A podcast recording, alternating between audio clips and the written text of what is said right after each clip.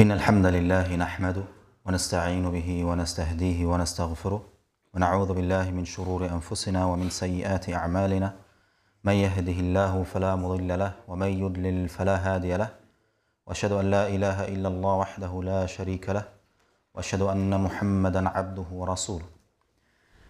Wir sehen, dass Allah subhanahu wa ta'ala verschiedene Sachen vor anderen Sachen bevorzugt hat. Wir sehen beispielsweise, dass Allah subhanahu wa ta'ala Schöpfungen vor anderen Schöpfungen bevorzugt hat. Dass Allah subhanahu wa ta'ala Menschen beispielsweise vor anderen Menschen bevorzugt hat. Und so ist der Mensch mit dem meisten Vorzug beispielsweise der Prophet sallallahu alaihi wasallam. Wir sehen, dass auch Allah subhanahu wa ta'ala Zeiten vor anderen Zeiten bevorzugt hat. So ist zum Beispiel der beste Monat welcher Monat? Ramadan. Wir sehen also, dass Allah subhanahu wa ta'ala in verschiedenen Sachen verschiedene Vorzüge gelegt hat. Und genauso auch im Wissen gibt es verschiedene Vorzüge hinsichtlich den verschiedenen Wissensarten oder Wissenschaften. So gibt es Wissen, welches sehr bevorzugt ist und Wissen, welches weniger bevorzugt ist. Und natürlich das Wissen, welches im Allgemeinen hinsichtlich oder gegenüber den anderen Wissensarten oder Wissenschaften bevorzugt ist, sind im Allgemeinen die islamischen Wissenschaften. Und auch innerhalb der islamischen Wissenschaften gibt es nochmal Unterteilungen. Und natürlich das bevorzugteste Wissen ist welches Wissen? Das Wissen über den Koran ist zu allgemein. Über die Glaubenslehre. Und innerhalb von dieser Wissenschaft gibt es nochmal sozusagen das bevorzugteste und zwar das Wissen über Allah subhanahu wa ta'ala. Ja, so ist das Wissen über Allah subhanahu wa ta'ala das gewaltigste und das bevorzugteste Wissen überhaupt. Denn es geht hier um den Schöpfer subhanahu wa ta'ala. Und deswegen wollen wir heute und auch morgen ein Werk behandeln, in welchem es vorwiegend um diese Wissenschaft geht um das Wissen über Allah subhanahu wa ta'ala. Und bevor ich mit diesem Werk anfange und wir auf Allah subhanahu wa ta'ala zu sprechen kommen, möchte ich gerne einige wichtige Grundregeln erst einmal besprechen, damit wir dieses Werk verstehen. Und die erste wichtige Grundregel ist, dass wenn wir uns, oder erst einmal, woher beziehen wir denn das Wissen über Allah subhanahu wa ta'ala? Aus dem Koran und aus der Sunna des Propheten sallallahu alaihi wasallam. Na, sie verdeutlichen uns, ja, was im Koran und in der Sunna sozusagen äh, vorkommt. Und wenn wir nun Verse haben über Allah subhanahu wa ta'ala, die über seine Namen und seine Eigenschaften sprechen, und wenn wir Hadith des Propheten sallallahu alaihi wasallam haben, die über die Eigenschaften von Allah subhanahu wa ta'ala sprechen, wenn wir uns an dieses Wissen ranmachen, so müssen wir einige wichtige Grundlagen erst einmal verstehen. Und das sind diese Grundlagen, auf die ich zu sprechen kommen möchte. Und die erste Sache, die erste wichtige Grundlage ist, dass wenn wir solche Texte vor uns haben, sei es im Koran, sei es in der Sunna des Propheten sallallahu alaihi wasallam, dass wir diese Texte nach der offenkundigen Bedeutung nehmen. Dass wir sie nach der offenkundigen, nach der äußeren Bedeutung nehmen, ohne sie zu verändern. Und der Grund, warum wir dies machen, ist, da die Worte von Allah subhanahu wa ta'ala klar und deutlich sind.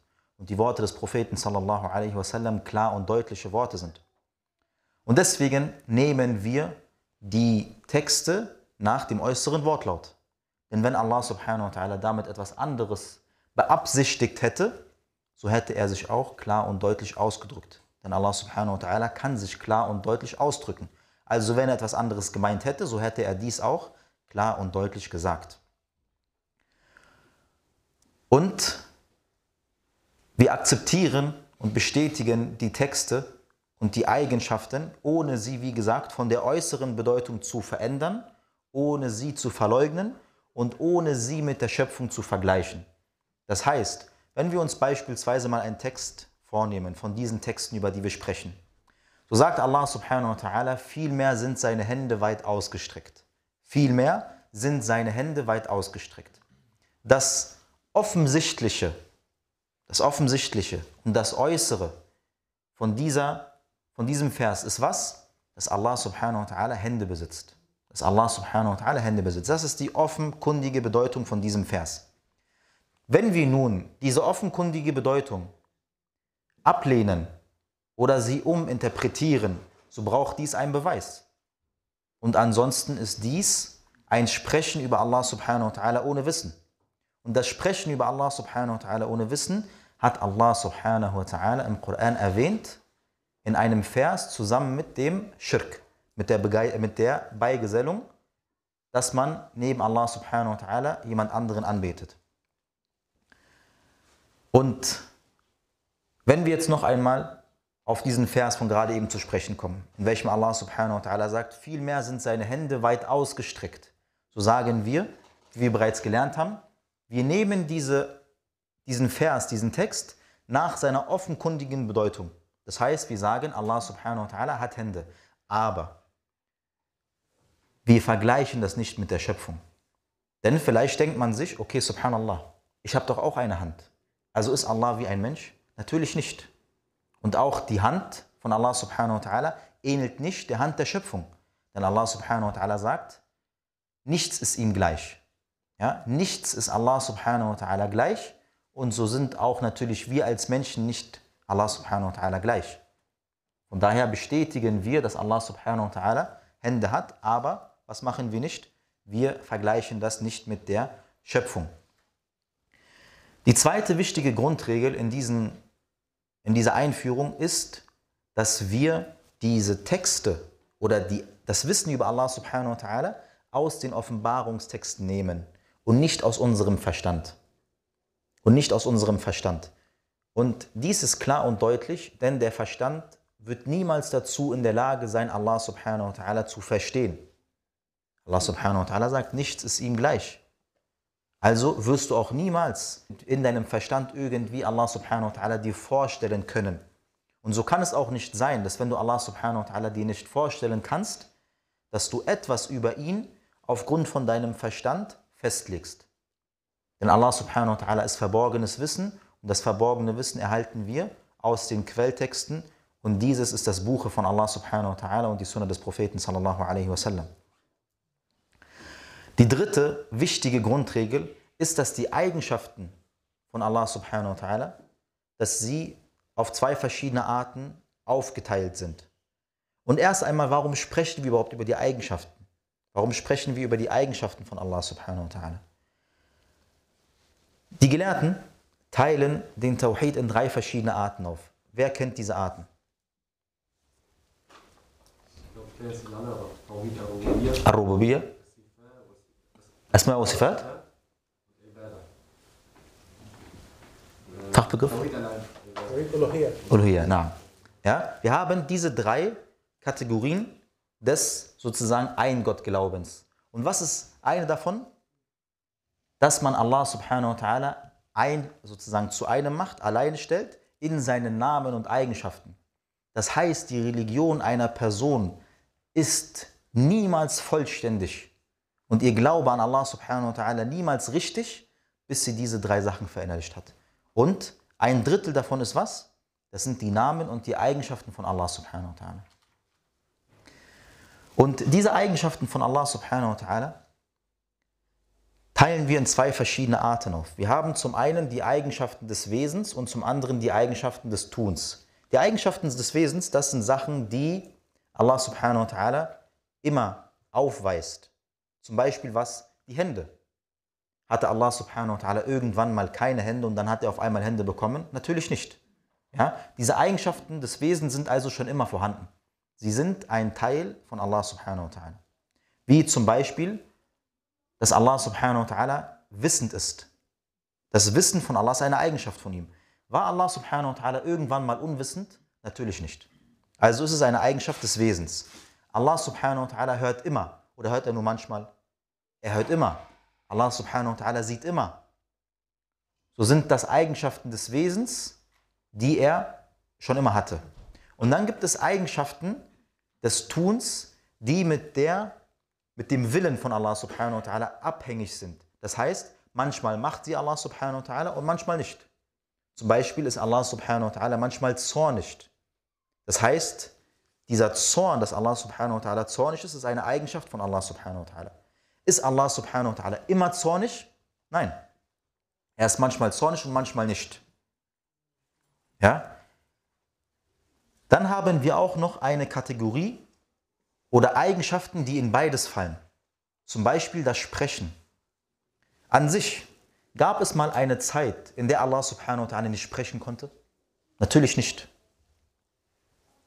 Spricht Allah subhanahu wa ta'ala immer? Auch nicht. Das heißt, wir haben hier beides. Zum einen, diese Eigenschaft des Redens an sich, des Sprechens, war schon immer vorhanden. Allah subhanahu wa ta'ala hat schon immer gesprochen. Aber spricht Allah subhanahu wa ta'ala immer? Nein. Er spricht ab und zu, mit wem er will, wann er will, wie er will und wo er will.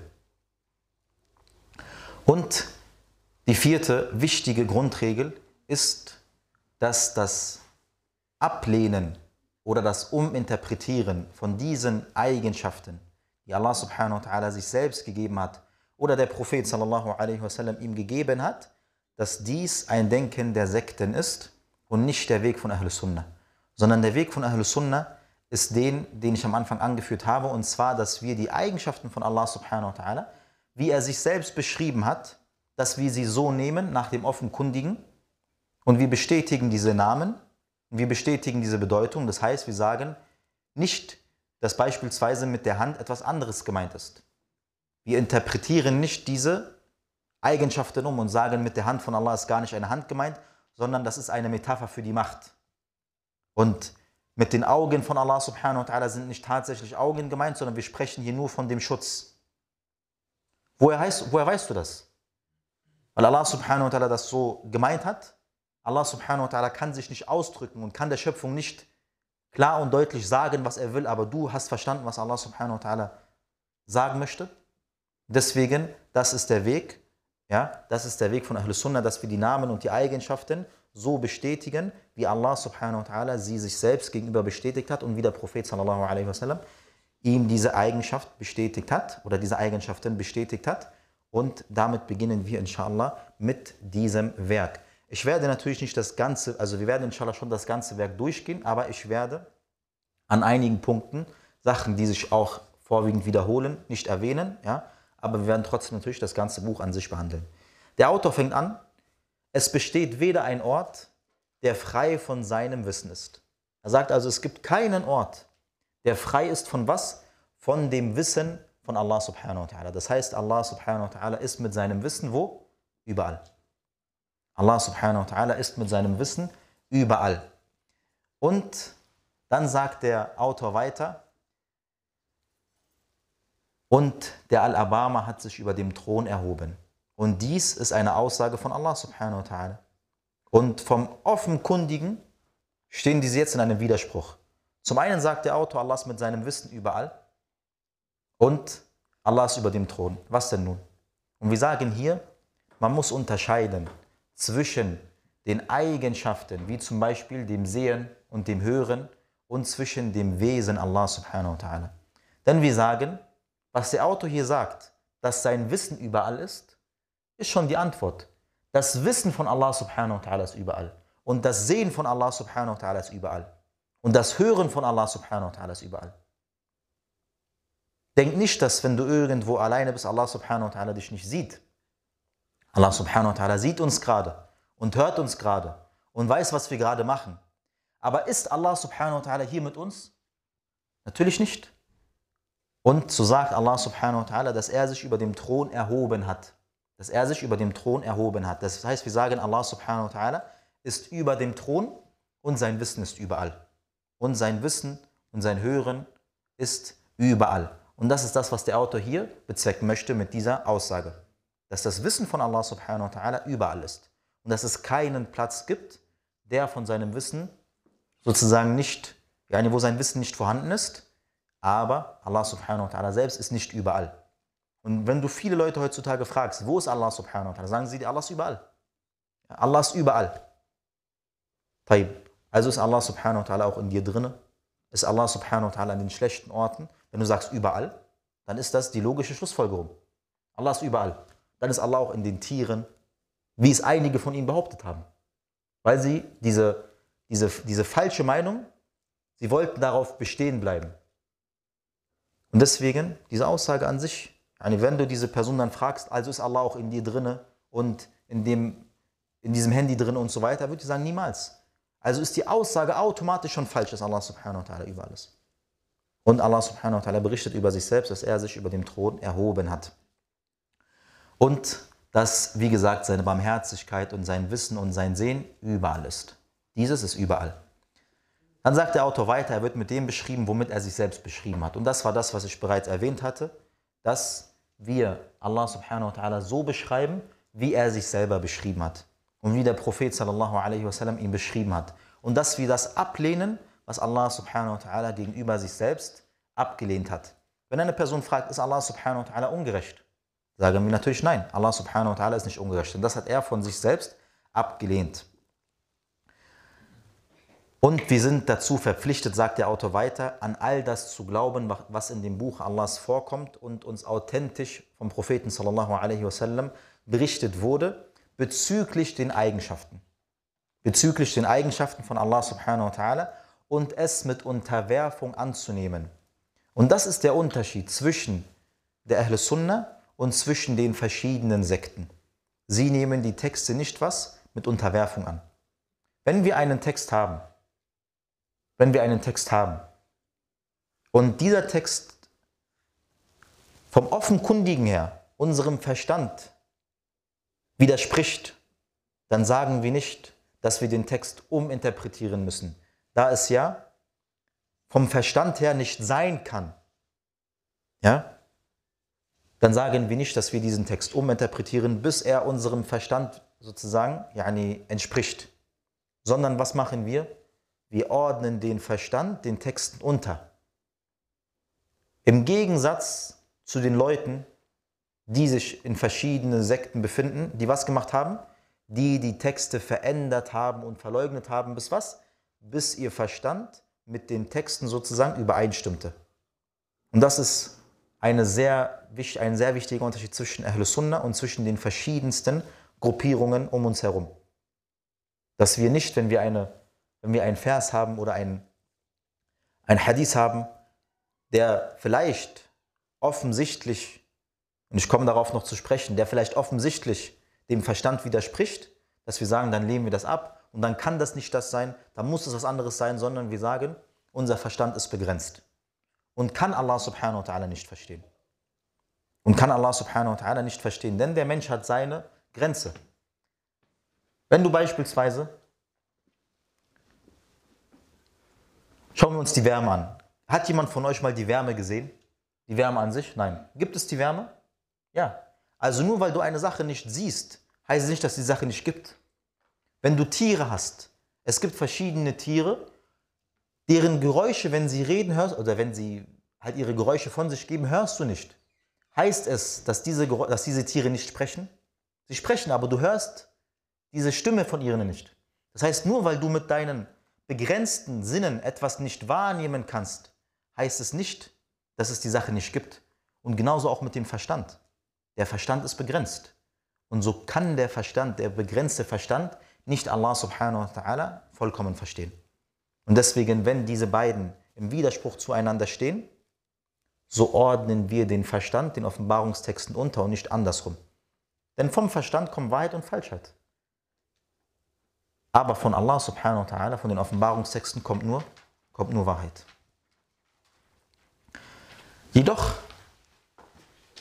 bestätigen wir diese Eigenschaften, wie ich bereits schon gesagt habe, ohne sie mit der Schöpfung zu vergleichen. Ohne zu sagen, Allah hat eine Hand, wie auch die Menschen eine Hand haben. Und Allah ist über seinem Thron, wie auch die Menschen beispielsweise über ihren Thronen oder über ihren Stühlen sind. Wir vergleichen das nicht, denn Allah subhanahu wa ta'ala sagt über sich selbst, dass ihm nichts ähnelt. Ja, dass ihm nichts und niemand ähnelt.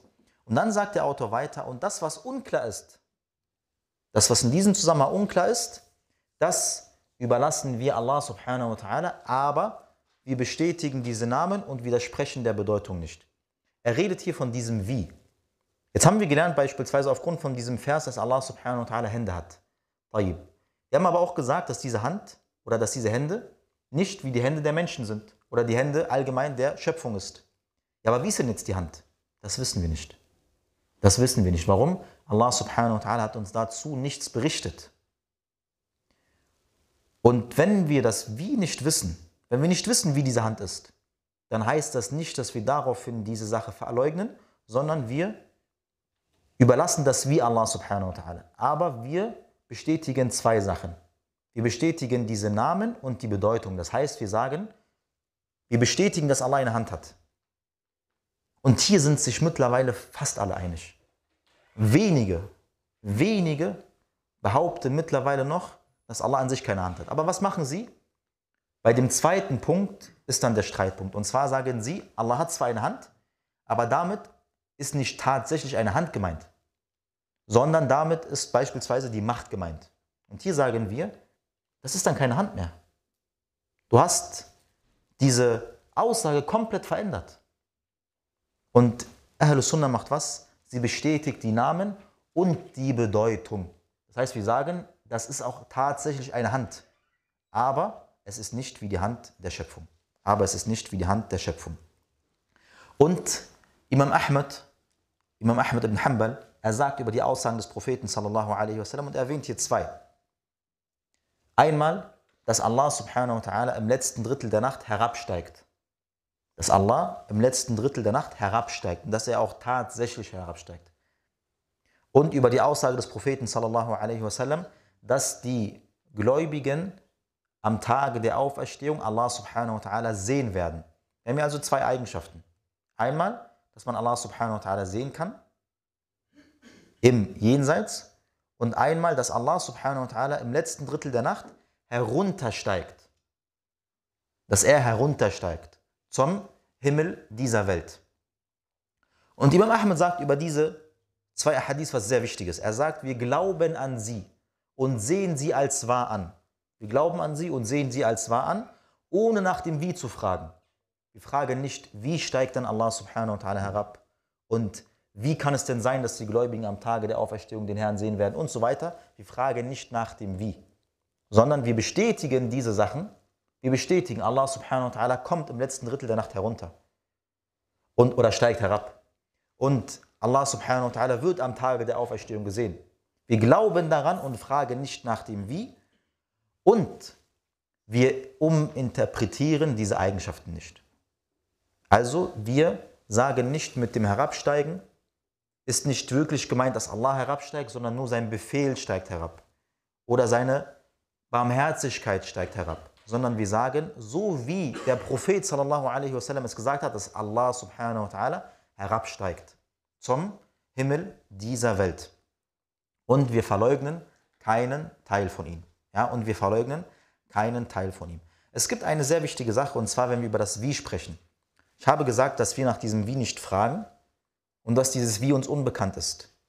Man hört häufig von Geschwistern, dass sie sagen, Allah hat eine Hand ohne Wie. Oder Allah macht dieses und jenes ohne Wie. Es gibt natürlich ein Wie. Es gibt eine bestimmte Art und Weise, wie die Hand von Allah subhanahu wa ta'ala ist. Es gibt eine bestimmte Weise, wie Allah subhanahu wa ta'ala über dem Thron ist. Es gibt eine bestimmte Art und Weise, wie Allah subhanahu wa ta'ala herabsteigt. Aber dieses Wie ist uns unbekannt. Das hat uns Allah subhanahu wa ta'ala nicht überliefert oder nicht offenbart. Und deswegen sprechen wir darüber nicht. Dieses Wie kennen wir nicht und deswegen überlassen wir diese Bedeutung von dem Wie und wie dieses tatsächliche Wie ist Allah subhanahu wa ta'ala. Das heißt aber nicht, dass es kein Wie gibt. Das heißt aber nicht, dass es kein Wie gibt. Und dann sagt der Autor weiter, und das ist eine sehr wichtige Sache, und wir entziehen ihm keine seiner Eigenschaften, also wir verleugnen Allah subhanahu wa ta'alas Eigenschaften nicht, aufgrund einer Schmähung, die gegen uns gerichtet wird. Das heißt, und das sieht man auch gerade in der heutigen Zeit, wenn du mit dieser Glaubenslehre kommst, das Erste, was die Sekten machen, ist, dass sie versuchen, die Leute von dir wegzubringen. Und das machen sie durch was? Das machen sie, indem sie dir verschiedene Bezeichnungen geben. Und jede Sekte wird ihre eigene Bezeichnung für dich haben. Die einen sagen beispielsweise, du bist von den Mujassima. Du bist ein Mujassim. Du bist eine Person, die Allah vermenschlicht. Die anderen sagen, du bist von den Hashwiya und so weiter. Sie werden auf jeden Fall was, ja, oder man kennt es ja auch, äh, Wahhabit und was weiß ich was, diese ganzen ja, die Begrifflichkeiten Salafist und so weiter. Warum machen sie das? Warum machen die Leute das? Wir sehen beispielsweise, dass, die, dass einige Sekten die Sahaba angreifen, dass sie über die Sahaba schlecht reden. Warum? Weil sie ein persönliches Problem mit den Sahaba haben? Was haben die Sahaba uns überliefert? Hm? Was haben die Sahaba uns überliefert? Die Hadith, allgemein die Religion. Ja? Die Sahaba haben uns die Religion überliefert. Und deswegen, wenn eine Person die Sahaba schlecht macht, geht es dieser Person nicht um die Sahaba. Hat eine, eine Person ein, ein persönliches Problem mit Abu Bakr? Es geht hier um was? Es geht hier darum, dass sie, die Träger, die Leute, die eine bestimmte Sache tragen, dass sie sie sozusagen niedermachen wollen vor den Leuten. Abu Bakr ist so und Aisha ist so und der ist so. Warum? Nicht aufgrund von diesen Leuten, damit die Leute schlecht über Abu Bakr reden, sondern damit die Leute nicht mehr das nehmen, was von ihnen überliefert wird. Und zwar die Religion. Und genau so gehen die anderen Sekten vor, wenn sie über die Ahlus Sunnah sprechen. Die sind so und die sind so und die sind so. Und was ist der Sinn von diesen, von diesen Bezeichnungen? Dass die Leute nicht zu dir kommen. Ja? Pass auf, der vergleicht Allah subhanahu wa ta'ala mit der Schöpfung. Pass auf, der ist so, pass auf, der ist so und so. Und das ist so einer. Warum? Damit du nicht mehr sozusagen dieses Wissen weitergeben kannst. Damit die Leute vor dir fliehen. Ja, damit die Leute vor dir fliehen. Und wir sehen ja, dass sie darin Erfolg haben. Und hier sagt er, egal was die Leute über uns sagen, ob sie sagen, wir vergleichen Allah mit der Schöpfung und wir sind Mujassima und was weiß ich was, ja, trotzdem bestätigen wir das, was Allah subhanahu wa ta'ala gegenüber sich selbst bestätigt hat und sprechen ihm das ab, was er gegenüber sich selbst abgesprochen hat. Und dann sagt der Autor weiter, und das ist der Weg der Salaf. Und das ist der Weg der Salaf und der Gelehrten, die auf ihrem Weg waren. Und der Gelehrten, die auf ihrem Weg waren. Und sie haben sich allesamt geeinigt, dass man diese Eigenschaften so annimmt, wie sie offenkundig sind und sie auch sowas und sie auch so weitergibt, wie ihre offenkundige Bedeutung ist. Und wir sehen, dass diese Salaf, dass der Prophet sallallahu alaihi wasallam uns anbefohlen hat, ihren Weg zu folgen. Und auch den Weg des Propheten sallallahu alaihi wasallam, welcher ebenso die Namen und die Eigenschaften von Allah subhanahu wa ta'ala bestätigte. Wir sehen, dass der Prophet sallallahu alaihi wasallam sagt, haltet fest an meiner Sunna. Haltet fest an meiner Sunna und an der Sunna der recht geleiteten Kalifen. Beißt mit euren Backenzähnen auf sie fest. Beißt mit euren Backenzähnen auf sie fest. Oder beziehungsweise haltet an ihr fest und beißt mit euren Backenzähnen auf sie. Und wenn eine Person beispielsweise jetzt hier dieses Handy hat wie läuft sie mit dem Handy rum? Hält sie es fest oder ist sie ganz normal? Hält, oder hält sie es ganz normal? Sie hält es ganz normal. Keiner läuft so mit dem Handy rum.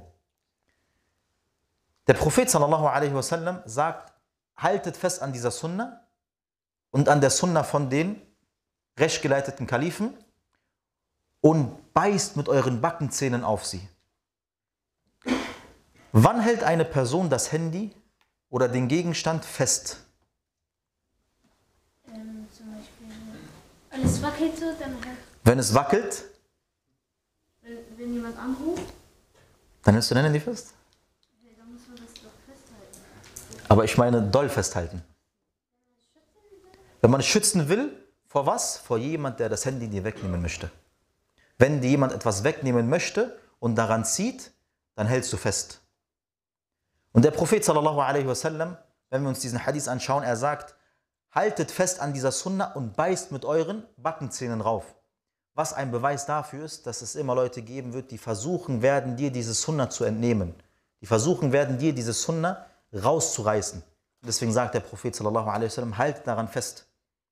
Haltet daran fest. Und des Weiteren, wenn eine Person beispielsweise auf einem Schiff ist oder in der U-Bahn ist oder im Zug ist oder sonst wo oder im Flugzeug und es wackelt, dann hält man sich auch automatisch was? Fest. Dann hält man sich automatisch fest. Obwohl diese Sache eigentlich von was? das hier war ein äußerer Einfluss und das andere ist ein innerer Einfluss, aber du hältst dich irgendwo fest. Und diese zwei Einflüsse sind aufgrund von diesem Hadith sozusagen erwähnt worden. Zum einen, diese innere, wenn dein inneres, sage ich mal, Nefs dir versucht, diese Eigenschaften abzusprechen und dir dieses Sunnah sozusagen wegzunehmen oder von außen äußere Einflüsse, die ihr versuchen, dieses Sunnah wegzunehmen, der Prophet sallallahu alaihi wasallam sagt, beißt mit euren Backenzähnen auf dieser Sunnah ja, oder an dieser, haltet sozusagen mit ihnen daran fest. Warum? Damit keiner von euch dieses Sunnah wegnehmen kann. Und erst einmal, was ist die Sunnah? Was ist die Sunnah an sich? Es kommt darauf an, von welcher Wissenschaft wir sprechen. Wenn wir beispielsweise von der Glaubenslehre sprechen, heißt die Sunnah die Glaubenslehre. Ja, und zwar das, woran der Prophet sallallahu alaihi wasallam geglaubt hat.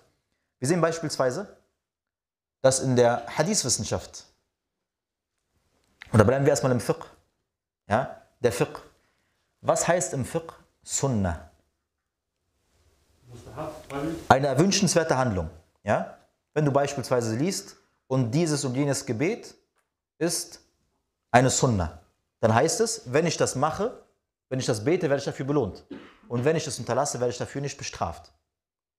Wenn wir uns jetzt beispielsweise die Glaubenslehre anschauen. Wir hatten zum Beispiel im letzten Seminar hatten wir Usul Sunnah von Imam Ahmad. Ja, die Grundlagen der Sunnah. Und dann war zum Beispiel, und von den Grundlagen der Sunnah ist der Glaube an die Engel. Heißt das, wenn du an die Engel glaubst, wirst du dafür belohnt und wenn du nicht an sie glaubst, wirst du nicht bestraft? Natürlich nicht. Hier heißt es von den Grundlagen der Glaubenslehre. Ja? Hier ist dieses Wort Sunnah, Glaubenslehre. Und wenn wir jetzt hier auch nochmal über die Glaubenslehre sprechen, können wir allgemein definieren, dass die Sunnah das ist, worauf der Prophet sallallahu alaihi wasallam und die Gefährten des Propheten sallallahu alaihi wasallam waren hinsichtlich ihrem Glaubensverständnis und hinsichtlich ihren Taten. Hinsichtlich ihrem Glaubensverständnis und hinsichtlich ihren Taten. Und wenn wir uns die Taten des Propheten sallallahu alaihi wasallam anschauen, ist jede Tat, die der Prophet sallallahu alaihi wasallam macht, ein Gottesdienst, eine gottesdienstliche Handlung? Nein. Es gibt drei verschiedene Arten von Taten. Wir haben die erste Art von Taten und das sind die gottesdienstlichen Handlungen. Das ist der Grundsatz. Wenn der Prophet sallallahu alaihi wasallam eine Sache macht, eine Tat praktiziert, ist der Grundsatz dabei, dass dies eine gottesdienstliche Handlung ist. Das ist der Grundsatz. Und das sind auch die meisten Taten des Propheten sallallahu alaihi wasallam. Wenn er eine Sache macht, ist dies eine gottesdienstliche Handlung. Und deswegen hat auch Allah subhanahu wa ta'ala befohlen, dass wir dem Propheten sallallahu alaihi wasallam folgen, da es gottesdienstliche Handlungen sind. Die zweite Art von Taten sind die Taten der sozusagen Gewohnheit, der Tradition. Ja? Und woher weiß man, dass eine Tat nicht eine gottesdienstliche Handlung, sondern eine Tat der Tradition ist oder äh, der Gewohnheit sozusagen? Sie wurde nicht, wurde nicht explizit erwähnt und sie wurde von allen verrichtet. Das zweite, ja, dass ein Indiz dafür ist, dass sie von allen verrichtet wurde und dass sie von den Muslimen sowie auch von den Kuffar verrichtet wird. Beispielsweise der Turban. Ja? Der Turban des Propheten sallallahu alaihi wasallam.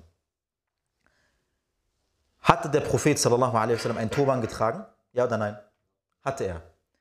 Hatten die Kuffar damals einen Turban getragen? Ja oder nein? Ja. Also, beispielsweise Abu Lahab, hatte er einen, Turban? Hatte er. Abu Jahl auch. Sagen wir also, es ist eine gottesdienstliche Handlung, einen Turban zu tragen? Nein.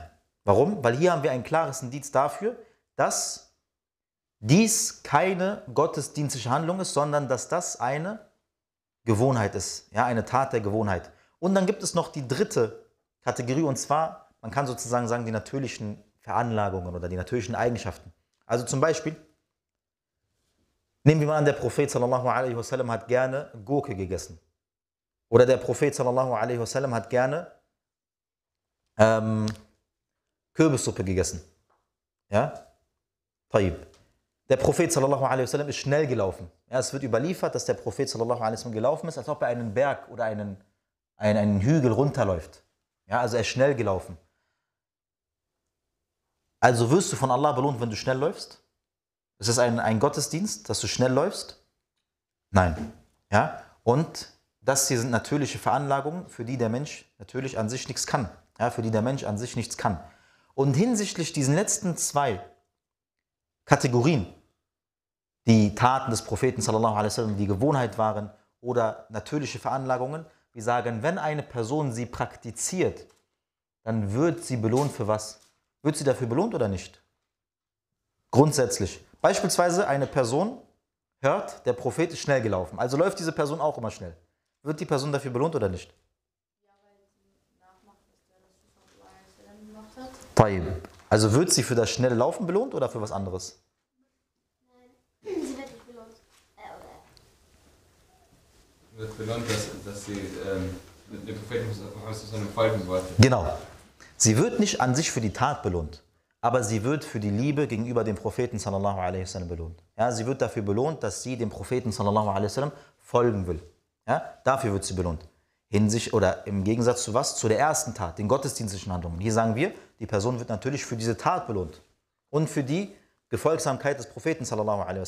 Aber hinsichtlich den anderen Taten, so sagen wir, diese Person wird belohnt aufgrund oder für ihre Liebe gegenüber dem Propheten und für die Befolgung gegenüber dem Propheten aber nicht für diese Tat, ja? Denn diese Tat ist keine gottesdienstliche Handlung. Diese Tat ist keine gottesdienstliche Handlung. Übrigens, natürlich in der, wir müssen jetzt eine kleine Ausnahme machen, natürlich innerhalb dieser natürlichen Veranlagungen oder innerhalb dieser ähm, Gewohnheiten kann es noch einmal verschiedene Überlieferungen geben, die auf eine gottesdienstliche Handlung hinweisen. Beispielsweise hinsichtlich dem Essen. Nehmen wir mal an, der Prophet sallallahu alaihi wasallam hat gerne dieses und jenes gegessen. Wir haben bereits gesagt, du wirst nicht dafür belohnt, dass du das Gleiche isst, außer für was? Für die Gefolgsamkeit des Propheten, dass du dem Propheten das gleich machen möchtest. Es gibt aber innerhalb des Essens beispielsweise verschiedene Sachen, die der Prophet sallallahu alaihi wasallam angesprochen hat. Zum Beispiel das Essen mit rechts. Das Essen mit rechts ist eine Sache bezüglich dem Essen. Wir haben gesagt, für das Essen wird der Mensch grundsätzlich nicht belohnt. Er wird aber belohnt für was? Für das Essen mit rechts. Beispielsweise das Schlafen. Wenn eine Person vier Stunden schläft und eine andere Person schläft sieben Stunden, wird sie dafür belohnt? Wenn wir sagen beispielsweise, der Prophet sallallahu alaihi wasallam hat wenig geschlafen. Ja? Und eine Person sagt, ich schlafe wenig, weil der Prophet wenig geschlafen hat. Dann sagen wir, du wirst belohnt für deine Absicht, aber du wirst nicht belohnt, also du wirst belohnt für die Absicht, dass du dem Propheten folgen möchtest, aber nicht für das Schlafen an sich. Aber es gibt beispielsweise ein Hadith, dass man in Richtung Qibla, also zum Beispiel so, schlafen soll. Ja? Auch wenn dieser Hadith nicht ganz authentisch ist. Aber wenn eine Person das jetzt macht, ja, dann sagen wir, hierfür wirst du belohnt. Warum? Weil hier gibt es einen expliziten Beweis dafür. Dann sagt der Autor weiter, und zu dem, was überliefert wurde in Bezug auf die Verse der Eigenschaften, gehört die Aussage Allahs. Und jetzt erwähnt der Autor einige Eigenschaften über Allah subhanahu wa ta'ala, einige Verse über Allah subhanahu wa ta'ala. Die erste Sache, der erste Vers ist die Aussage von Allah subhanahu wa ta'ala und bleiben wird nur das Angesicht deines Herrn. Welche Eigenschaft haben wir hier? Die Eigenschaft des Gesichtes. Ja, so hat Allah subhanahu wa ta'ala ein Gesicht. Und darüber sind sich die Salaf einig. Die Salaf sind sich einig, dass Allah subhanahu wa ta'ala ein Gesicht hat. Und dass dieses Gesicht ein tatsächliches Gesicht ist. Ähnelt das Gesicht dem Gesicht der Schöpfung? Natürlich nicht. Wir haben gesagt, nichts ähnelt Allah subhanahu wa ta'ala. Aber wir bestätigen, dass Allah subhanahu wa ta'ala ein Gesicht hat. Jedoch vergleichen wir es nicht mit der Schöpfung und wir verleugnen es auch nicht und wir interpretieren es auch nicht um in andere Bedeutungen, die nicht mehr die Bedeutung des Gesichtes sind.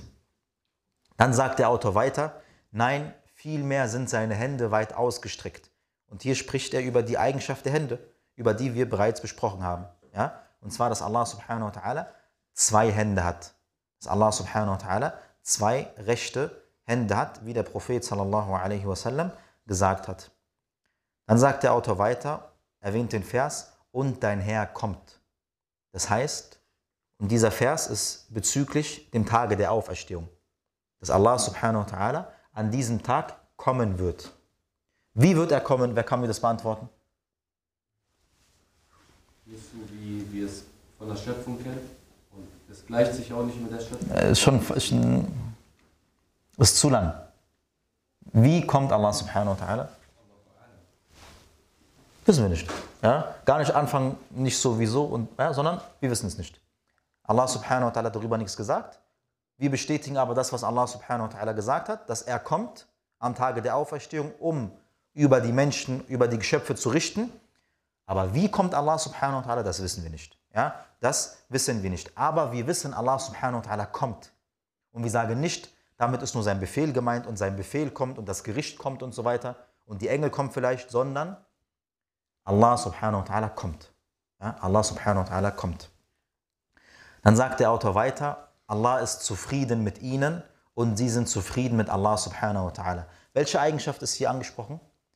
Allah ist zufrieden mit ihnen und sie sind zufrieden mit Allah. Das Zufriedensein. Ja? Das Zufriedensein. Ist die Zufriedenheit eine Eigenschaft des Wesens oder eine Eigenschaft der Schöpfung? Des Wesens. Also ist Allah immer zufrieden. Außer wenn man jetzt eine Masse macht. Also ist er nicht immer zufrieden. Also es ist keine Eigenschaft des Wesens, ja, sondern es ist eine Eigenschaft des Tuns. Allah ist manchmal zufrieden und manchmal nicht. Ja, Allah ist manchmal zufrieden und manchmal nicht. Allah subhanahu wa ta'ala sagt, er liebt sie und sie lieben ihn. Welche Eigenschaft haben wir hier? Die Eigenschaft des Liebens. Ja? Allah subhanahu wa ta'ala liebt manchmal und manchmal liebt Allah subhanahu wa ta'ala nicht. Allah liebt manchmal einige Leute, wenn sie zum Beispiel ihn anbeten und so weiter. Und manche Menschen liebt Allah subhanahu wa ta'ala nicht. Und Allah subhanahu wa ta'ala, als er über die Kuffar spricht, sagt er was? Allah ist zornig über sie. Allah ist zornig. Welche Eigenschaft haben wir hier? Die Eigenschaft des Zornes. Ja, so ist Allah subhanahu wa ta'ala manchmal zufrieden mit Leuten, manchmal ist er zornig, manchmal liebt er Leute, andere wiederum nicht. Ja, und all dies sind welche Eigenschaften? Eigenschaften des Tuns. Manchmal tut Allah subhanahu wa ta'ala sie und manchmal tut er sie nicht. Ebenso über den Zorn, ein Hadith, den wir alle kennen, und zwar, dass der Prophet sallallahu alaihi wasallam berichtet über die Barmherzigkeit von Allah subhanahu wa ta'ala, dass Allah ein, yani sozusagen schreiben lassen hat über seinen Thron, dass seine Barmherzigkeit seinen Zorn überholt sozusagen oder überwältigt. Ja? Das heißt, auch hier wurde wieder was angesprochen. Welche Eigenschaft? Die Eigenschaft einmal der Barmherzigkeit und einmal die Eigenschaft des Zornes. Ja, dass Allah subhanahu wa ta'ala ebenso zornig ist. Und dann erwähnt, das waren jetzt einige Verse, einige Worte von Allah subhanahu wa ta'ala über diese Eigenschaften. Und jetzt erwähnt der Autor einige Eigenschaften, die der Prophet sallallahu alaihi wasallam angesprochen hat. Und zwar sagt der Prophet sallallahu alaihi wasallam, dass Allah subhanahu wa ta'ala jeden, jede Nacht zum untersten Himmel herabsteigt, wenn das letzte Drittel der Nacht übrig bleibt. Also im letzten Drittel der Nacht steigt Allah subhanahu wa ta'ala äh, zum Himmel herab. Jetzt haben wir doch überall auf der Welt zu einem anderen Zeitpunkt das letzte Drittel, oder? Wenn beispielsweise jetzt hier das letzte Drittel ist, ist ein, zwei, drei Stunden später woanders ebenso das letzte Drittel. Es wandert. Ja? Überall ist irgendwo das letzte Drittel. Also heißt das ja was? Das ist eigentlich ein Widerspruch, oder? Allah subhanahu wa ta'ala sagt, er ist über dem Thron, Allah ist über den Himmeln. Aber Allah sagt auch, er kommt im letzten Drittel der Nacht herunter. Also musste er immer unten sein. Was sagt ihr dazu? Wenn der Verstand und die Texte Widerspruch sind, dann, wirft sich der Verstand den Texten.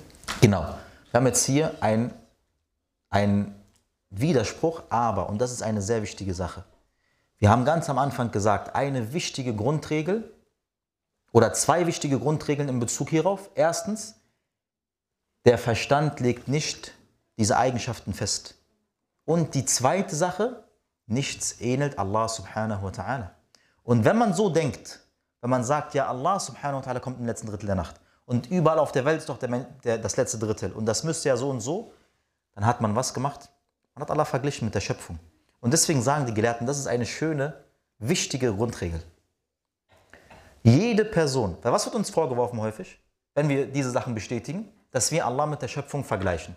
Von wem wird uns das vorgeworfen? Von denen, die diese Sachen ablehnen. Taib. Nehmen wir uns beispielsweise mal diese Eigenschaft, die wir besprochen haben, der Hand. Wir haben gesagt, Allah subhanahu wa ta'ala hat Hände. Die Leute, die das ablehnen, was ist immer ihre, ihre sozusagen Beweisführung? Sie sagen, ihr sagt, Allah hat Hände und wir haben auch Hände. Also sagen wir nicht, dass damit tatsächliche Hände gemeint sind. Eine Frage. Wer hat Allah mit der Schöpfung verglichen? Wir? Wo wir ganz klar gesagt haben, wir vergleichen keine Eigenschaft mit der Schöpfung. Oder ihr, wo ihr gesagt habt, Allah hat Hände und wir Menschen haben Hände, also müssen wir ihm diese Hände absprechen. Und deswegen sagen die Gelehrten, jede Person, die die Eigenschaften von Allah subhanahu wa ta'ala leugnet, ist eine Person, die Allah mit der Schöpfung vergleicht. Und nicht die Person, die die Eigenschaften bestätigt. Warum? Weil warum verleugnet sie die Eigenschaften? Sie verleugnet die Eigenschaften, weil sie sagt, Allah, Allah soll das haben. Und sofort, als er diese Eigenschaft gehört hat, er liest, Allah hat Hände. Sofort in seinem Kopf, in seinem Verstand sagt er, Allah hat Hände und wir haben auch Hände. Ja, die Schöpfung hat Hände. Also kann das nicht sein, Allah hat keine Hände. Also waren sie diejenigen, die Allah subhanahu wa ta'ala mit der, mit der Schöpfung verglichen haben und daraufhin haben sie seine Eigenschaften abgelehnt. Dann sagt der Prophet sallallahu alaihi wasallam, und wir waren wie gesagt bei den Eigenschaften über Allah subhanahu wa ta'ala, dann sagt der Prophet sallallahu alaihi wasallam, dein Herr, also Allah, ist von einem Jugendlichen verwundert, welcher kein abwegiges Verhalten aufweist. Allah ist von deinem, er ist von einem Jugendlichen verwundert. Wir haben hier also welche Eigenschaft? Die Eigenschaft des Verwundertseins. Es könnte sich eine Person sagen, verwundern heißt doch was? Du weißt eine Sache nicht und dann erfährst du sie und bist verwundert. Wir sagen, das Verwundern kann auf zwei verschiedene Arten geschehen. Zum einen, dass man eine Sache nicht weiß. Und daraufhin erfährt man eine Sache und ist verwundert darüber, weil man sie zuvor nicht wusste. Und natürlich diese sprechen wir Allah subhanahu wa ta'ala absolut ab. Allah subhanahu wa ta'ala ist der Allwissende. Aber es gibt ein verwunderliches oder ein Verwundertsein. Man hat das Wissen. Aber es ist trotzdem eine verwunderliche Sache, da sie nicht der Norm entspricht. Ja? Beispielsweise, wir haben jetzt hier zum Beispiel kleine Kinder, ja, und einer kann den Koran auswendig. Wir wissen das ja in dem Moment, aber wir sind trotzdem was? Verwundert, obwohl wir das wissen. Ja, und so ist auch Allah subhanahu wa ta'ala verwundert. Nicht aufgrund von Unwissenheit, die sich dann sozusagen, wo er dann etwas wusste, sondern Allah subhanahu wa ta'ala wusste die Sache schon immer, aber er ist verwundert. Warum? Weil das nicht eine, sage ich mal, Norm ist. Ja, das ist entgegengesetzt der Norm. Deswegen sagt ja auch der Prophet sallallahu alaihi wasallam, dein Herr ist von einem Jugendlichen verwundert, welcher kein abwegiges Verhalten aufweist. Ja, welcher kein abwegiges Verhalten aufweist. Des Weiteren sagt der Prophet sallallahu alaihi wasallam, Allah lacht über zwei Männer. Ja, Allah lacht über zwei Männer. Der eine tötete den anderen und trotzdem kommen sie beide ins Paradies. Ja, also welche Eigenschaft haben wir hier? Die Eigenschaft des Lachens. Ja, und auch diese ist eine Eigenschaft des Tuns und keine Eigenschaft des Wesens. Allah subhanahu wa ta'ala lacht nicht immer. Ja, er lacht, wann er will und mit wem er will und zu wem er will und so weiter. Des Weiteren gehört zu den Eigenschaften von Allah subhanahu wa ta'ala seine Aussage und er hat sich über dem Thron erhoben. Ja?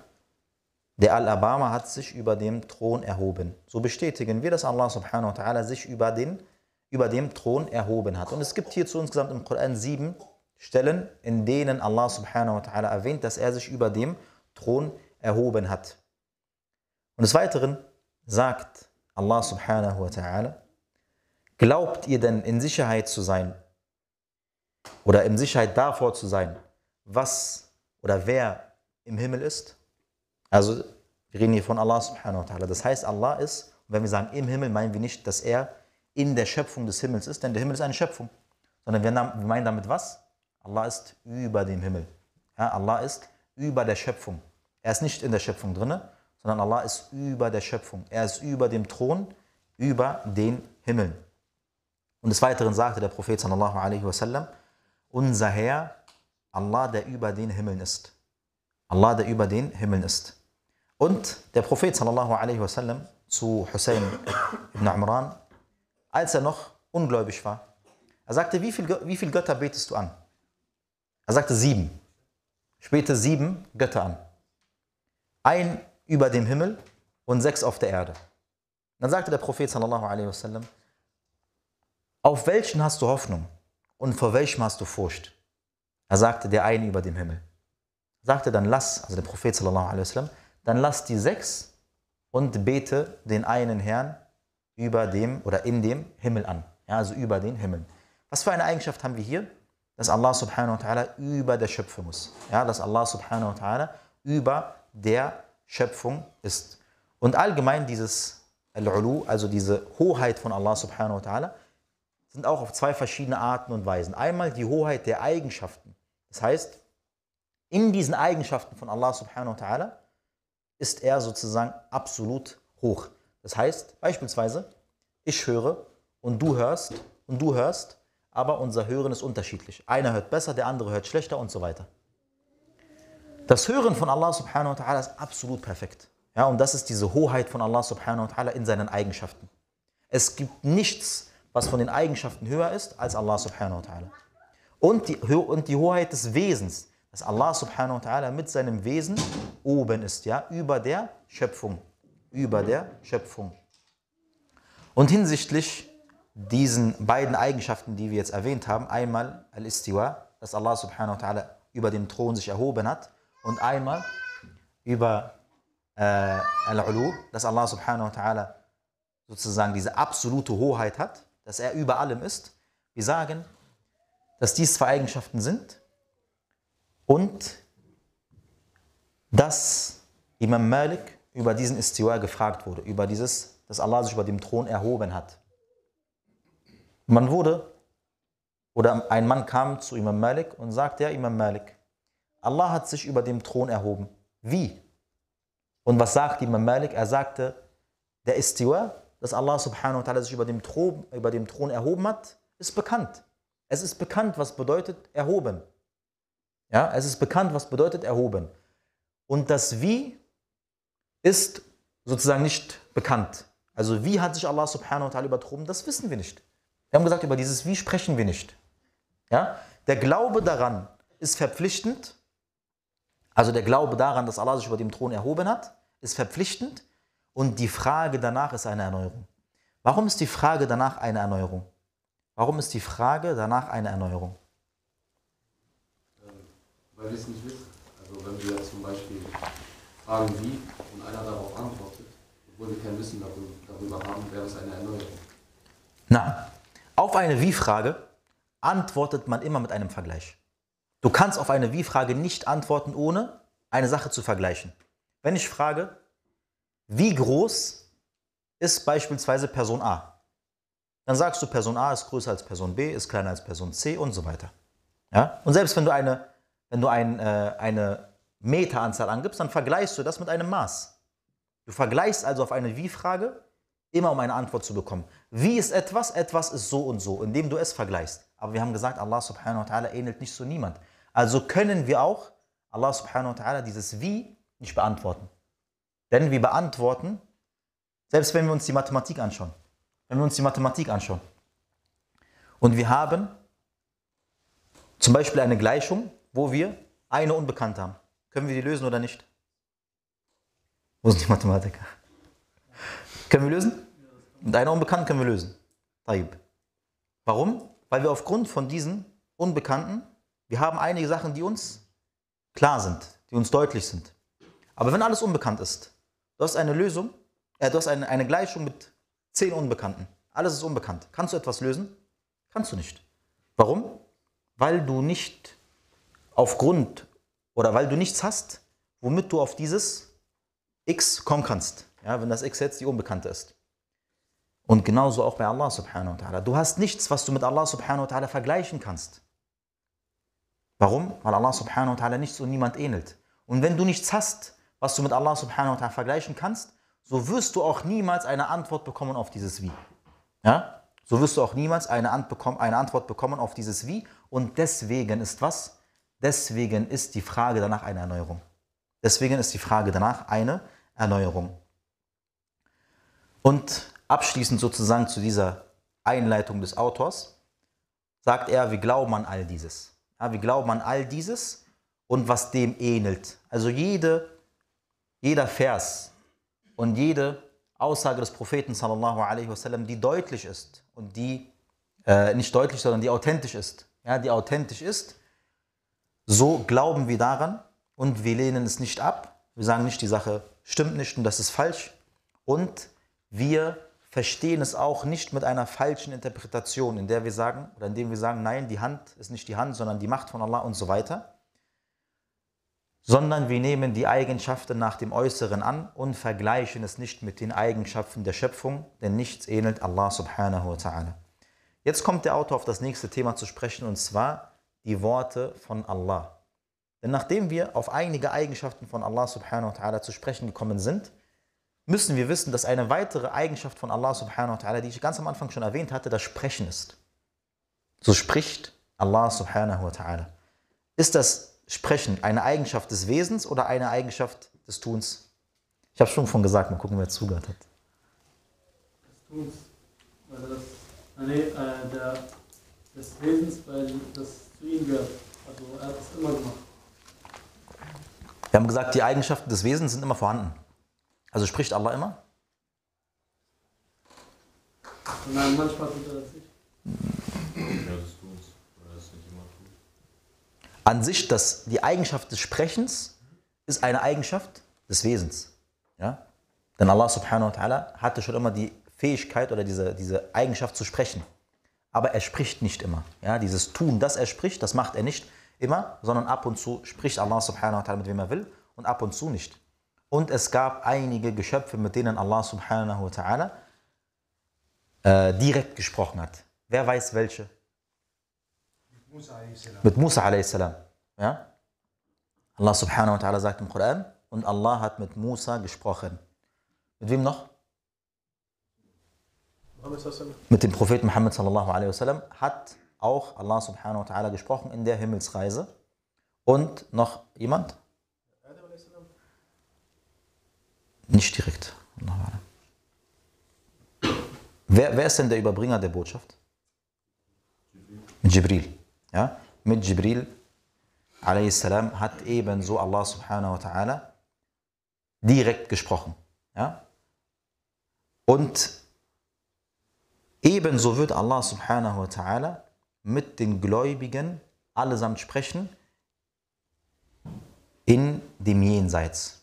Ja? Im Jenseits wird Allah subhanahu wa ta'ala mit den Gläubigen sprechen und sie werden zu ihm sprechen. Das heißt, es wird einen Dialog geben. Ja, es wird einen Dialog geben zwischen den Menschen und Allah subhanahu wa ta'ala. Und der Prophet sallallahu alaihi wasallam, er sagte über dieses Sprechen von Allah subhanahu wa ta'ala. Und wenn wir von dem Sprechen reden, so sprechen wir von einem Sprechen mit Buchstaben und einer Stimme. Das heißt, Allah subhanahu wa ta'ala spricht mit Buchstaben und Allah subhanahu wa ta'ala spricht mit einer Stimme. Wir sehen beispielsweise, dass Allah subhanahu wa ta'ala sagt, O Musa, ich bin dein Herr. Und das sind Buchstaben. Das sind Worte, die Allah subhanahu wa ta'ala ausgesprochen hat und das sind Buchstaben. Also spricht Allah subhanahu wa ta'ala mit Buchstaben. Und ebenso sagt Allah subhanahu wa ta'ala, wir riefen ihn von der rechten Seite des Berges. Wir riefen ihn von der rechten Seite des Berges. Das Rufen durch, geschieht durch was? Oder mit was? Mit einer Stimme. Ja? Das Rufen kann nur geschehen mit einer Stimme. Und so sagen wir, Allah subhanahu wa ta'ala spricht mit Buchstaben und Allah subhanahu wa ta'ala spricht mit einer Stimme. Und der Prophet sallallahu alaihi wasallam sagte hierzu in einem authentischen Hadith, dass Allah subhanahu wa ta'ala die Geschöpfe am Tage der Auferstehung versammeln wird. Allah subhanahu wa ta'ala wird die Geschöpfe am Tage der Auferstehung versammeln. Sie werden nackt sein, barfuß, äh, barfüßig oder also ohne sozusagen Schuhe, ja, barfuß, sie werden barfuß sein, unbeschnitten und sie werden schweigend sein. Und er, also Allah subhanahu wa ta'ala, wird mit einer Stimme rufen, sagt Allah subhanahu wa ta'ala, äh, sagt der Prophet sallallahu alaihi wasallam. Er wird mit einer Stimme rufen, die jene, welche weit weg sind, hören werden, sowie auch jene, welche nah sind. Ja, das heißt, diese Stimme, der Prophet sallallahu alaihi wasallam sagt, er wird was? man wird diese Stimme hören. Diejenigen, die weit weg sind und diejenigen, die nah an Allah subhanahu wa ta'ala dran sind, sie allesamt werden diese Stimme von Allah subhanahu wa ta'ala am Tage der Auferstehung hören. Das heißt, Allah subhanahu wa ta'ala spricht mit einer Stimme und Allah subhanahu wa ta'ala spricht mit Buchstaben. Und von den Worten Allahs subhanahu wa ta'ala ist der Koran. Auch der Koran sind Worte von Allah subhanahu wa ta'ala. Es sind aber nicht seine, eigen, seine einzigen Worte. Ja? Wenn man sagt, der Koran sind die Worte von Allah, heißt es nicht, dass Allah nie gesprochen hat und dann den Koran, aus, äh, ausgesprochen hat und daraufhin nie wieder geredet hat. Wir haben gelernt, Allah subhanahu wa ta'ala spricht, wann er will und mit wem er will ja? und äh, wie er will. Und beispielsweise, wir sehen auch, dass die anderen Bücher, die Allah subhanahu wa ta'ala offenbart hat, dass diese ebenso von Allah subhanahu wa ta'ala ausgesprochen wurden. Ja, die Tora, das Evangelium und so weiter, auch diese hat Allah subhanahu wa ta'ala ausgesprochen. Und sie sind die Worte von Allah subhanahu wa ta'ala. So ist auch der Koran von Allah subhanahu wa ta'ala. Es ist sein Wort, welches er über Jibril zum Propheten sallallahu alaihi wasallam herabgesandt hat. Von ihm ist er gekommen, sagt der Autor, von Allah subhanahu wa ta'ala und zu ihm wird er zurückkehren. Und zu ihm wird er zurückkehren. In der letzten Zeit vor, dem, vor der Auferstehung, vor dem Ende dieser Welt, wird der Koran wieder von den Menschen und von den Büchern aufgehoben werden. Das heißt, er wird nicht mehr so auf dieser Welt existieren. Ja, Allah subhanahu wa ta'ala wird den Koran aufheben, zu sich wieder zurücknehmen. So wird man ihn nicht mehr in den Büchern lesen können und auch nicht in den Brüsten vorfinden. Also das auswendig Gelernte, sondern Allah subhanahu wa ta'ala wird das zu sich nehmen. Wie? Allahu alam. Ja, das wissen wir nicht, aber wir wissen, dass Allah subhanahu wa ta'ala dies machen wird. Und dieser Koran ist nicht erschaffen, so wie auch allgemein die Worte von Allah subhanahu wa ta'ala nicht erschaffen sind. Denn die Worte sind eine Eigenschaft von ihm. Wenn ich jetzt spreche und du sprichst und du sprichst und du sprichst, jeder spricht auf eine andere Art und Weise, oder? Das heißt, dieses Sprechen macht eine Person aus. Es ist also eine Eigenschaft. Und genauso ist das Sprechen von Allah subhanahu wa ta'ala eine Eigenschaft. Also ein Teil von ihm. Wenn wir jetzt sagen, dass der Koran erschaffen ist, sagen wir, dass die Rede von Allah subhanahu wa ta'ala erschaffen ist. Warum? Da es ja seine Worte sind. Also heißt das, wenn wir behaupten würden, dass der Koran erschaffen ist, dass die Worte von Allah subhanahu wa ta'ala erschaffen sind und somit auch ein Teil von ihm ja, dass ein Teil von Allah subhanahu wa ta'ala erschaffen ist. Deswegen sagen wir natürlich, dass dieser Koran, den wir hier in den Regalen haben, dass er nicht erschaffen ist. Natürlich, das Buchcover, die, das Papier, die Tinte ist natürlich erschaffen. Aber diese Worte sind nicht erschaffen. Ja, diese Worte sind nicht erschaffen. Und ein Beweis dafür, dass diese Worte von Allah subhanahu wa ta'ala nicht erschaffen sind, ist die Aussage von Allah subhanahu wa ta'ala, sein ist die Schöpfung und der Befehl. Sein ist die Schöpfung und, also Allahs ist die Schöpfung und der Befehl. Er hat also unterschieden zwischen dem Befehl und der Schöpfung. Und Allah subhanahu wa ta'ala hat den Koran beschrieben als, in einem anderen Vers, in dem Allah subhanahu wa ta'ala sagt, und wir haben die oder den Befehl auf dich herabgesandt. Damit ist was gemeint? Der Koran. Also hat Allah hier den Koran als sein Befehl definiert. Und in dem anderen Vers sagt er, sein ist die Schöpfung und der Befehl. Er hat also unterschieden zwischen diesen beiden. Zum einen haben wir die Schöpfung und zum anderen haben wir den Befehl, die Worte von Allah subhanahu wa ta'ala. Ja? Wären sie eins, wären sie beide erschaffen, so hätte Allah subhanahu wa ta'ala nicht diesen Unterschied gemacht. Und ebenso sehen wir, dass Allah subhanahu wa ta'ala den Koran im Koran als sein Wissen beschreibt. Ja, dass es etwas von seinem Wissen ist. Wenn wir jetzt sagen, dass der Koran erschaffen ist. Was war zuerst da, der Schöpfer oder die Schöpfung? Der Schöpfer war zuerst da. Das heißt, erstmal war der Schöpfer da, ohne die Schöpfung. Und daraufhin wurde die Schöpfung erschaffen. Wenn wir nun sagen, dass der Koran erschaffen ist und Allah subhanahu wa ta'ala sagt, dass der Koran von seinem Wissen ist, heißt es, dass Allah subhanahu wa ta'ala sein Wissen erschaffen hat. Und wir haben gesagt, erstmal war der Schöpfer da ohne die Schöpfung. Das heißt, nach dieser Behauptung wäre Allah subhanahu wa ta'ala erstmal unwissend. Allah war unwissend und hat daraufhin sein Wissen erschaffen. Ja? Und Allah ist natürlich erhaben darüber. Allah ist erhaben darüber. Und Dann sagt der Autor weiter, und die Gläubigen werden im Jenseits ihren Herrn sehen. Und dies ist eine weitere Sache über Allah subhanahu wa ta'ala, und zwar, dass wir hier auf der Welt nicht Allah subhanahu wa ta'ala sehen können. Ja? Musa a.s. er wollte Allah subhanahu wa ta'ala sehen, aber Allah subhanahu wa ta'ala hat ihm klar gemacht, dass er es nicht aushalten wird, ihn zu sehen. Weil Allah subhanahu wa ta'ala zu gewaltig ist. Und wir haben bereits gelernt, dass die Sinne des Menschen irgendwo ihre Grenze haben. Wenn die Sonne oben steht, versuchen die Sonne hier reinzuschauen.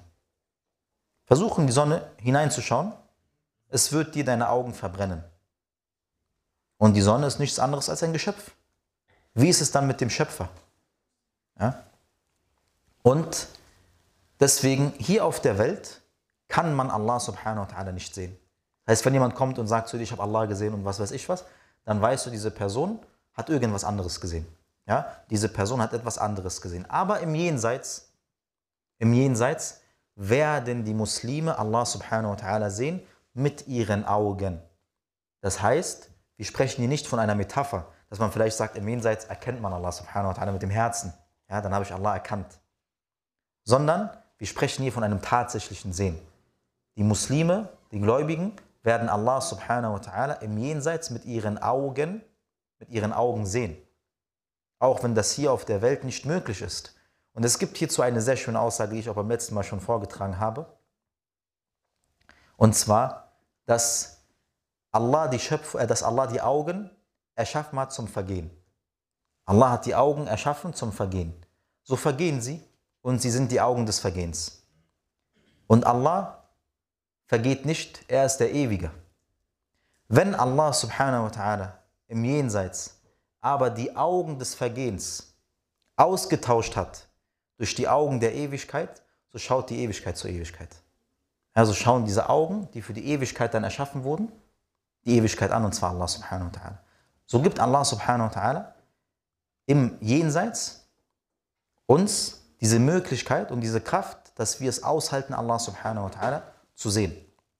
So werden wir Allah subhanahu wa ta'ala im Jenseits, wenn wir als Muslime sterben, sehen. Und Allah subhanahu wa ta'ala sagt, an jenem Tag wird es strahlende Gesichter geben, die zu ihrem Herrn schauen. Und, der, und Allah subhanahu wa ta'ala sagt ebenso, dass an diesem Tag, und Allah subhanahu wa ta'ala spricht hier über die Ungläubigen, dass sie von ihrem Herrn abgeschirmt sein werden. Das heißt, Allah subhanahu wa ta'ala erwähnt hier, es gibt Leute, an diesem Tag, an dem Tag der Auferstehung, werden sie abgeschirmt sein von Allah subhanahu wa ta'ala. Was bedeutet das im Umkehrschluss?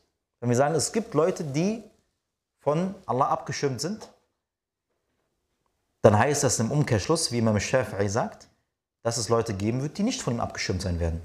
Denn wenn so oder so jeder von Allah subhanahu wa ta'ala abgeschirmt ist, warum erwähnt dann Allah subhanahu wa ta'ala, dass es eine bestimmte Gruppe gibt, die abgeschirmt werden? Wenn sowieso jeder abgeschirmt ist von dem Angesicht Allah subhanahu wa ta'ala. Ja? Und deswegen, dass Allah subhanahu wa ta'ala erwähnt, dass es Leute gibt, die ihn nicht sehen werden, ist ein Beweis dafür, dass es andere Leute gibt, die ihn auf jeden Fall sehen werden. Und der Prophet sallallahu alaihi wasallam, als er gefragt wurde, werden wir unseren Herrn sehen, er sagte, ihr werdet euren Herrn sehen, so wie ihr diesen Mond seht. So klar und deutlich, wie ihr diesen Mond seht, werdet ihr auch wen sehen? Allah subhanahu wa ta'ala. Und dieser Hadith ist nicht so zu verstehen, dass es ein Vergleich ist zwischen dem, was man sieht. Dass man sagt, du siehst den Mond und so wie der Mond aussieht, sieht auch Allah subhanahu wa ta'ala aus. Natürlich nicht. Ja, sondern es ist ein Vergleich der Sichtigung. So klar und deutlich, wie du den Mond siehst, so klar und deutlich wirst du auch Allah subhanahu wa ta'ala sehen. Ja, so klar und deutlich, wie du Allah subhanahu wa ta'ala siehst, genau so klar wirst du auch Allah subhanahu wa ta'ala sehen. Aber wie gesagt, das Sehen auf der Welt, dass wir sagen, wir sehen Allah subhanahu wa ta'ala hier, das ist was? Das ist unmöglich. Ja, das ist unmöglich. Kommen wir auf das nächste Thema zu sprechen, und zwar die Vorherbestimmung. Und zwar die Vorherbestimmung. Wir müssen wissen, dass nichts auf dieser Welt passiert, außer dass Allah subhanahu wa ta'ala es so wollte. Nichts entkommt dem Willen von Allah subhanahu wa ta'ala. Und nichts entkommt der Vorherbestimmung von Allah subhanahu wa ta'ala. Und nichts passiert, auf dieser Welt, außer dass Allah subhanahu wa ta'ala es so wollte.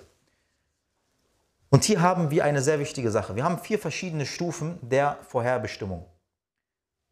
Die erste Stufe ist das Wissen, dass wir erst einmal bestätigen, Allah subhanahu wa ta'ala weiß alles. Und es kann nicht sein, dass eine Person alles vorherbestimmt hat, wenn sie nicht alles weiß. Wie kann eine Person beispielsweise etwas planen, obwohl sie kein Wissen darüber hat? Und wie ist es dann mit der Schöpfung, die, wie wir sehen, ja, so gewaltig ist? Wenn wir beispielsweise uns diese Moschee anschauen, ja, wir sehen uns diese Moschee an. Kann jemand diese Moschee bauen und planen, der keine Ahnung hat von, von Architektur? Natürlich nicht.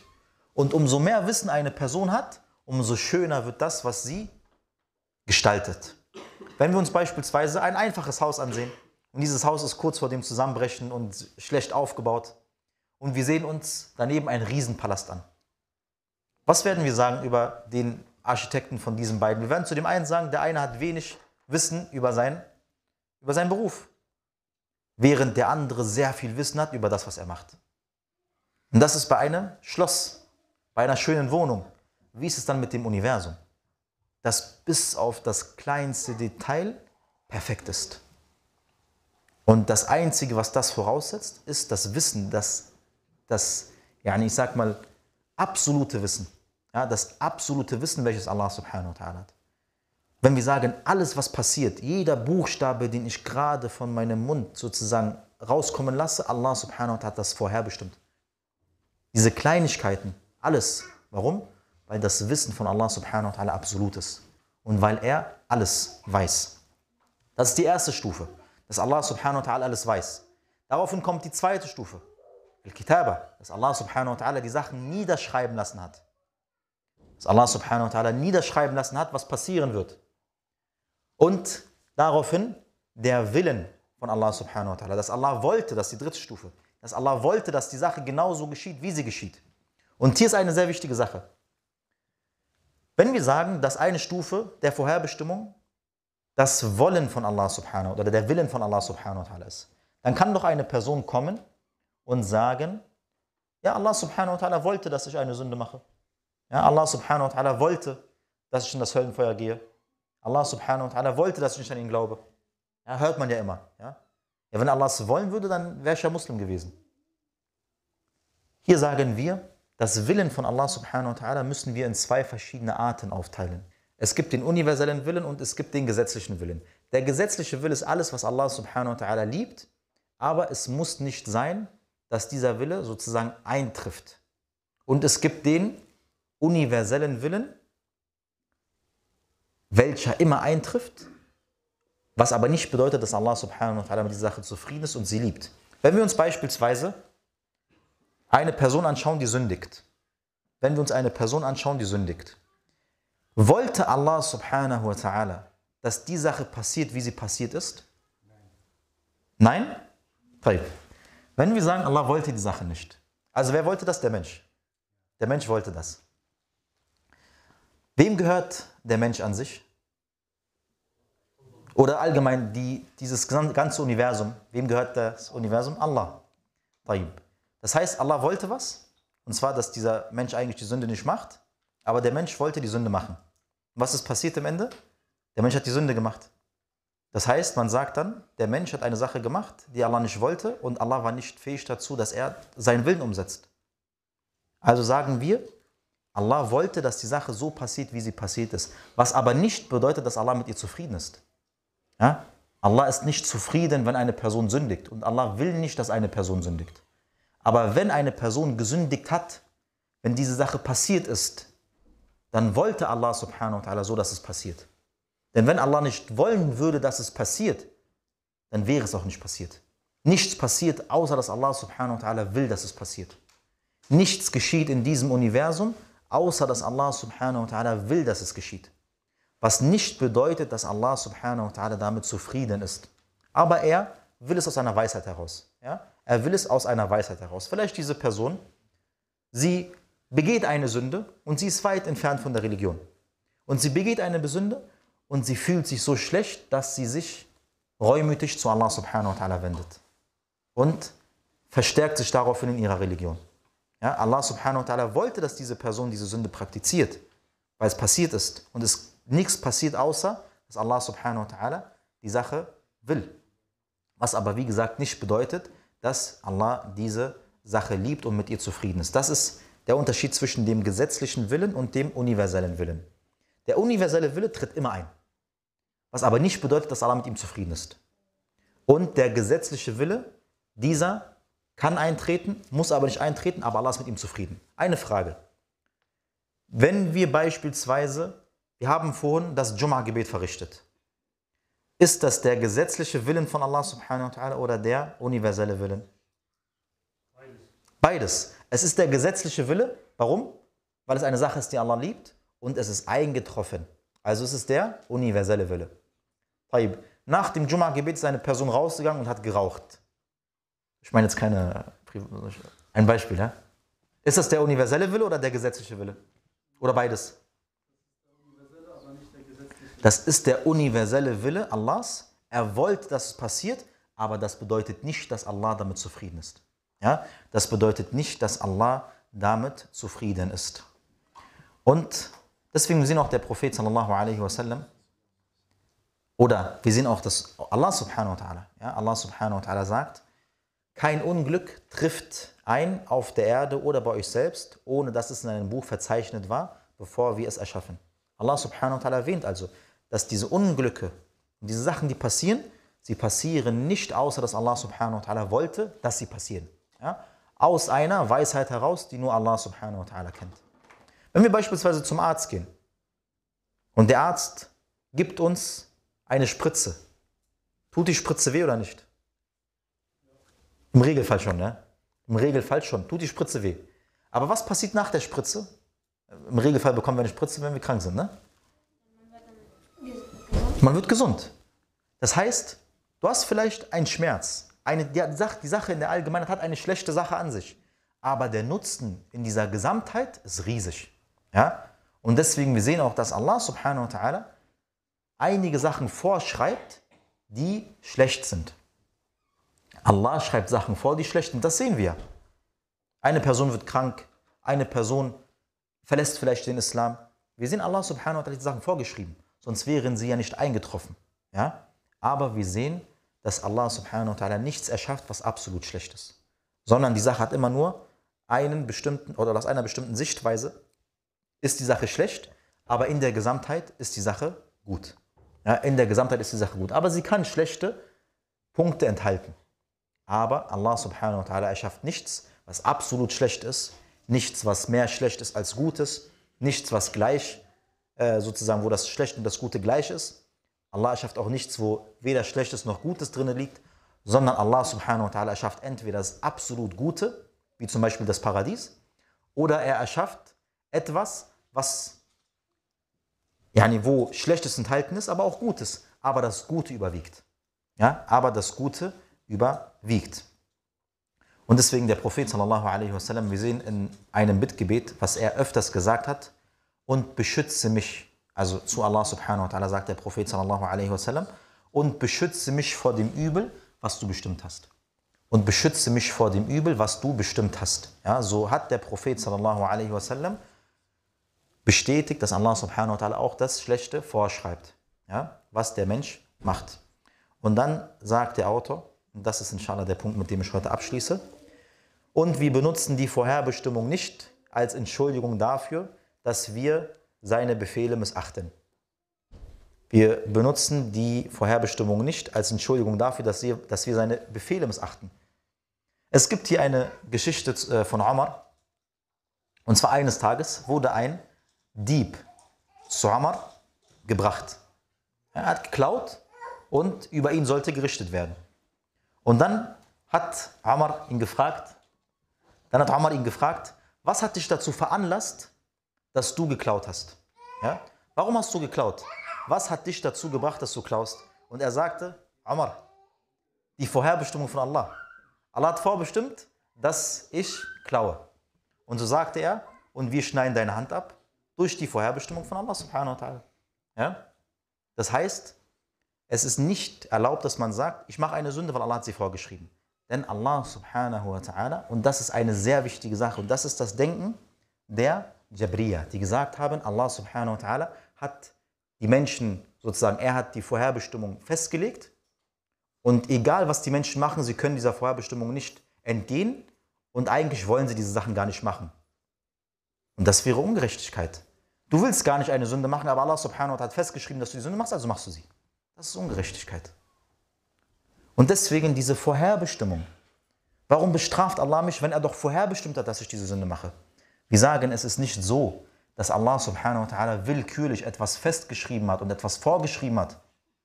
Es ist nicht so, dass du eigentlich eine, dass du beten möchtest und fasten möchtest und keine Sünden machen möchtest, aber Allah hat vorgeschrieben, dass du sündigst und nicht betest, also machst du das nicht. So ist die Vorherbestimmung nicht zu verstehen. Sondern wir haben gesagt, was ist die erste Stufe des, der Vorherbestimmung? Was hatten wir gesagt? Das Wissen. Allah subhanahu wa ta'ala hat dich erschaffen. Und er weiß schon ganz genau, wie du in jeglicher Situation handeln wirst. Allah subhanahu wa ta'ala, bevor er dich überhaupt erschaffen hat, wusste er, du wirst an dem Tag aufgrund von deinem Willen diese und jene Sünde machen. Weil du dich dazu entscheiden wirst. Und Allah subhanahu wa ta'ala wusste ganz genau, du wirst an diesem und jenen Tag beten und fasten. Warum? Weil du dich aufgrund deines freien Willens dazu entschieden hast. Also hat er festgeschrieben, dass die Sache genauso geschieht. Und so ist die Vorherbestimmung von Allah subhanahu wa ta'ala zu verstehen. Und nicht, dass Allah subhanahu wa ta'ala einfach willkürlich, ungerechterweise irgendwas festschreibt, was dann sozusagen geschieht und du eigentlich gar keine Macht darüber hast. Und deswegen sagt der Autor hier, wir benutzen diese Vorherbestimmung nicht, um es als Entschuldigung zu nehmen für Sünden, die wir praktizieren. Denn Allah subhanahu wa ta'ala hat niemand etwas auferlegt an Pflichten, außer dass er die Möglichkeit hat, diese Sachen zu verrichten. Ja? Wenn eine Person beispielsweise eine Behinderung im Kopf hat und sie kann die Sache nicht ausführen, dann ist sie von dieser Pflicht befreit. Ja? Aber jeder, der angesprochen ist von der islamischen Gesetzgebung, der ist auch nur davon angesprochen, weil er die Möglichkeit hat, die Sachen zu verrichten oder eben auch nicht. Und dann wird er dafür zur Rechenschaft gezogen. Und hier machen wir inshallah für heute den Stopp. يا ذاكر الأصحاب كن متأدبا